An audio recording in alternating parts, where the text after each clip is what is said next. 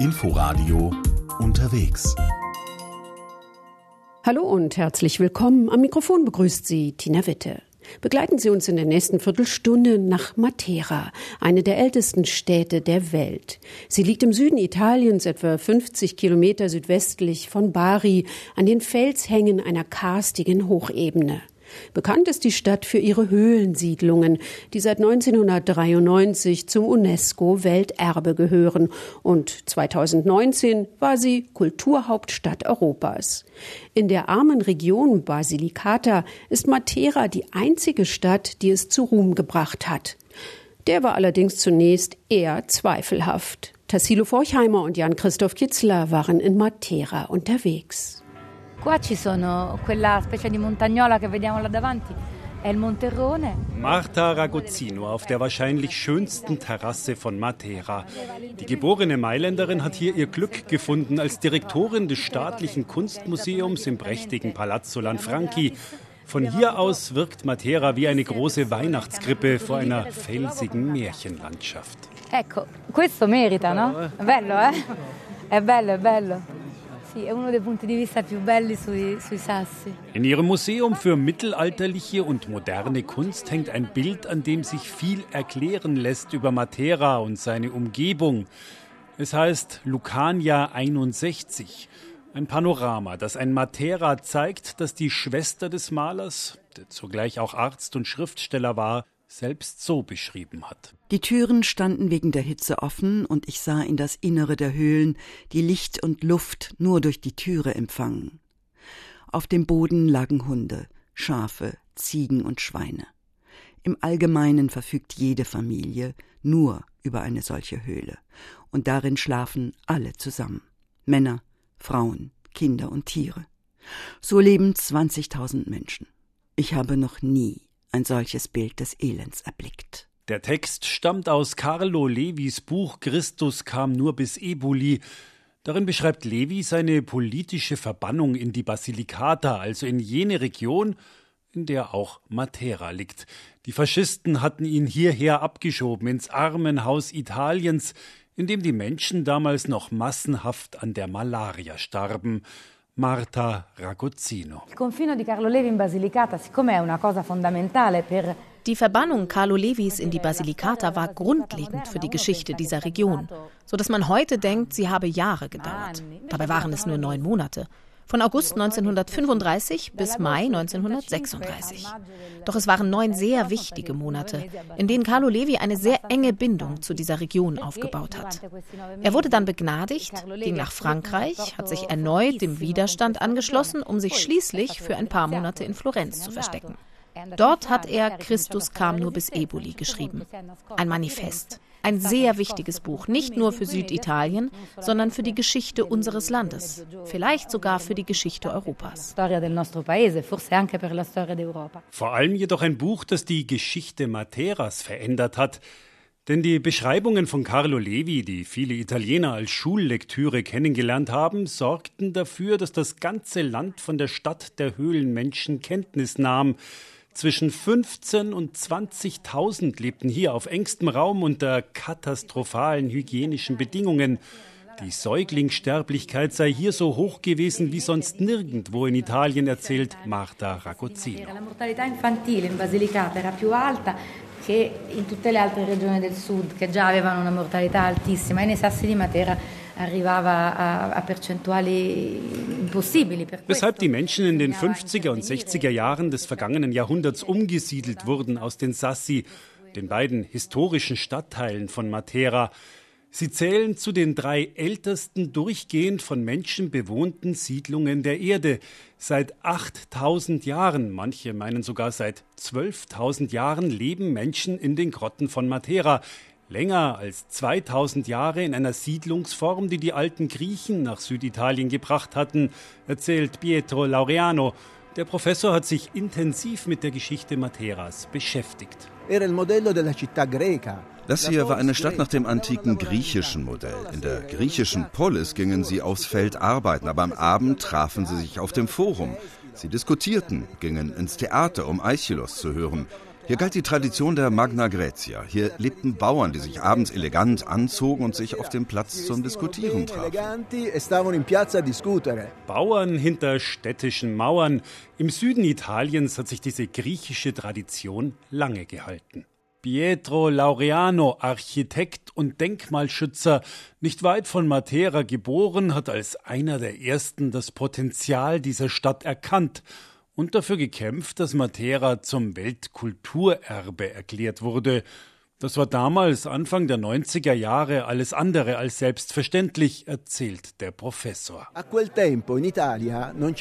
Zu der Zeit gab es keine Weltkulturerbestätte südlich von Rom. 1993 gab es in ganz Italien nur acht solcher Orte. Ich habe Matera vorgeschlagen, aber alle Denkmalschutzbehörden meinten, nein, Matera, der hässlichste Ort Italiens, wo die Leute im Tuffstein leben. Aber Laureano glaubte an seine Idee. Auch er wollte nicht länger in Florenz leben, sondern in der Basilicata am Ort der Schande, mitten in den Sassi. Als ich dorthin gezogen bin, hat meine Mutter geweint. Was machst du? Du hättest in Florenz bleiben können oder nach Paris ziehen. Was willst du hier? Mama war nicht die Einzige. So wie sie dachten auch viele Fachleute. Sie sagten, die Sassi dürfen nicht bewohnt werden, denn sie sind das Monument einer verlorenen Zivilisation, der bäuerlichen Kultur, das Symbol der Agrarkrise. Die Sassi galten als nationale Schande und sollten das auch bleiben, als so eine Art Pompeji der bäuerlichen Zivilisation. Ich als Architekt meinte dagegen, wenn wir die Sassi zu einem Pompeji der bäuerlichen Zivilisation machen, werden wir sie verlieren. Für mich sind sie eine Stadt und die einzige Möglichkeit, eine Stadt zu erhalten, ist, sie zu bewohnen. Und Pietro Laureano begann, für seine Idee zu werben mit allen Konsequenzen auch für die eigene Familie. Eh, mein Sohn ist in Matera geboren, in den Höhlen. Wir sind in die Höhlen gezogen, um mit gutem Beispiel voranzugehen, um alles wieder zum Laufen zu bringen. Er ist also in den Höhlen geboren und die ersten Lebensjahre dort aufgewachsen. Für ihn waren die Sassi fantastisch, ein Ort, wo er spielen und seine Freunde treffen konnte. Er kannte keine Autos und keine Umweltverschmutzung. Matera, ein Paradies für Kinder.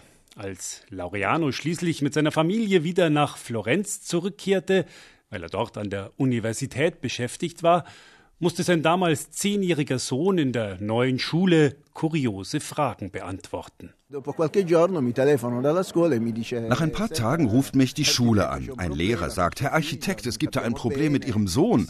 Welches Problem? Nun, alle Kinder sollten ihr Zuhause malen, ihre Wohnung, aber Ihr Sohn hat etwas gemalt, das aussieht wie ein Kleeblatt.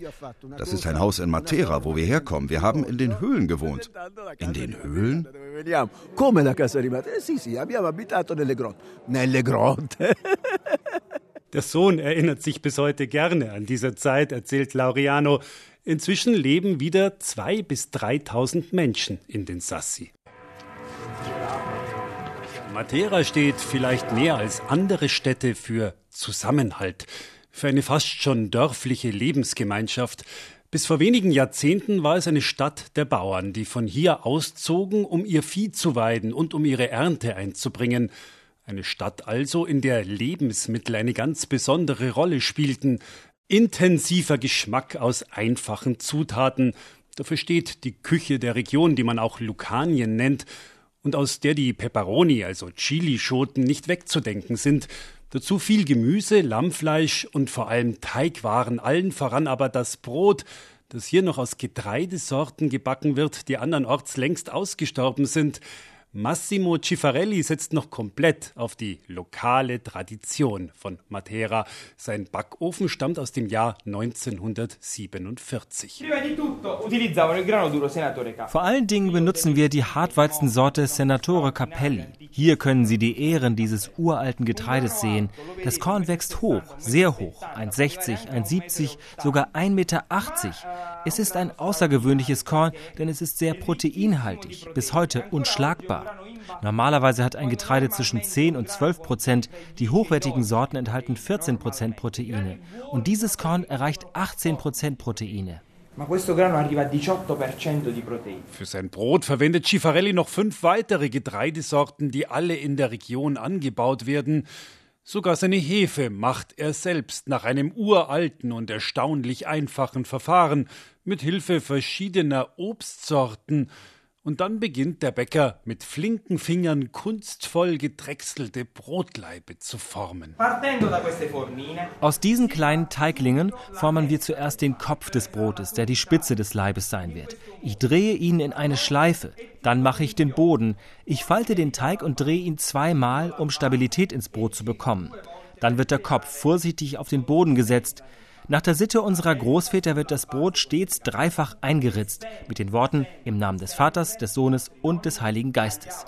Deshalb kann man an der Spitze des Brotes aus Matera diese drei Schnitte sehen, egal ob es sich um einen 5 Kilo Leib oder nur um ein Pfund handelt, es sind immer drei Ritzen in dieser Spitze. Dabei gibt es sogar einen historischen Grund, warum die Brote in Matera zu fast turmartigen Gebilden gezwirbelt werden, mehr hoch als breit, damit schließlich möglichst viele Laibe in einen Backofen passen. Denn wie auf dem Dorf war Brotbacken auch in der Stadt Matera Gemeinschaftsarbeit. Jede Hausfrau formte ihre eigenen Laibe. Gebacken wurde dann gemeinsam in riesigen Öfen. Der von Massimo Cifarelli hat ein Innenmaß von 17 Quadratmetern natürliche, unverfälschte Rohstoffe und traditionelle Produktionsweisen, was vor nicht allzu langer Zeit noch als rückständig galt, entwickelt sich immer mehr zu einem Wettbewerbsvorteil für eine Region, die schon viele abgeschrieben hatten. Wer Matera besucht, für den bleibt es nicht bei der Kultur des Essens, der Höhlen, des Tuffgesteins.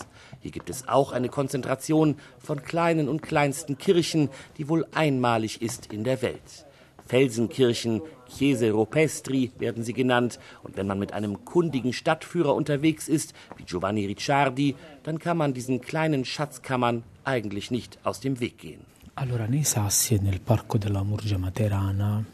In den Sassi und im Parco della Murgia gibt es vielleicht mehr als 150 von diesen Kirchen. Sie wurden in den Felsen gegraben und das über einen langen Zeitraum, vom 8. bis zum 19. Jahrhundert. Die älteste dieser Kirchen ist für das Jahr 774 belegt. Dann gibt es noch viele andere, auch mit byzantinischen Fresken wie die, die wir hier sehen.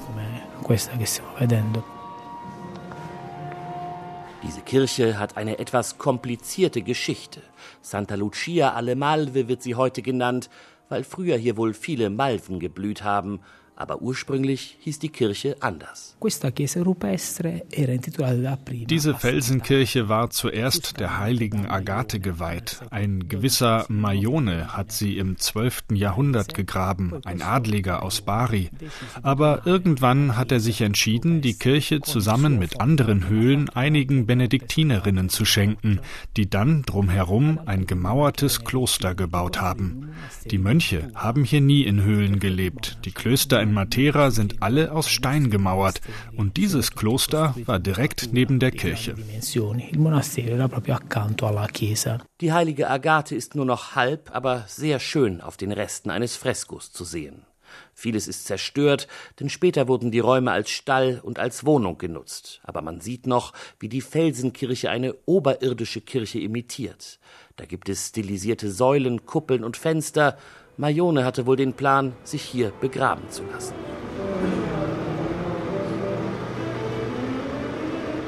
Nicht nur in der Altstadt von Matera gibt es diese Kirchen, sondern auch in der Umgebung. Um die älteste zu sehen, muss man zehn Kilometer weit fahren. Auf der anderen Seite der Schlucht am Rande Materas gibt es ein 8000 Hektar großes Schutzgebiet, das auch viele Höhlen hat und einige Felsenkirchen, sagt Luigi Esposito, der den Park verwaltet. Da haben sich durch die Erosion natürliche Grotten gebildet und die wurden dann von Menschen weiter ausgegraben und als Wohnungen genutzt, aber auch als Ställe oder Kirchen mit Fresken und Bildern. Im Laufe der Jahrhunderte haben die Bewohner die natürlichen Grotten zu verschiedenen Zwecken genutzt.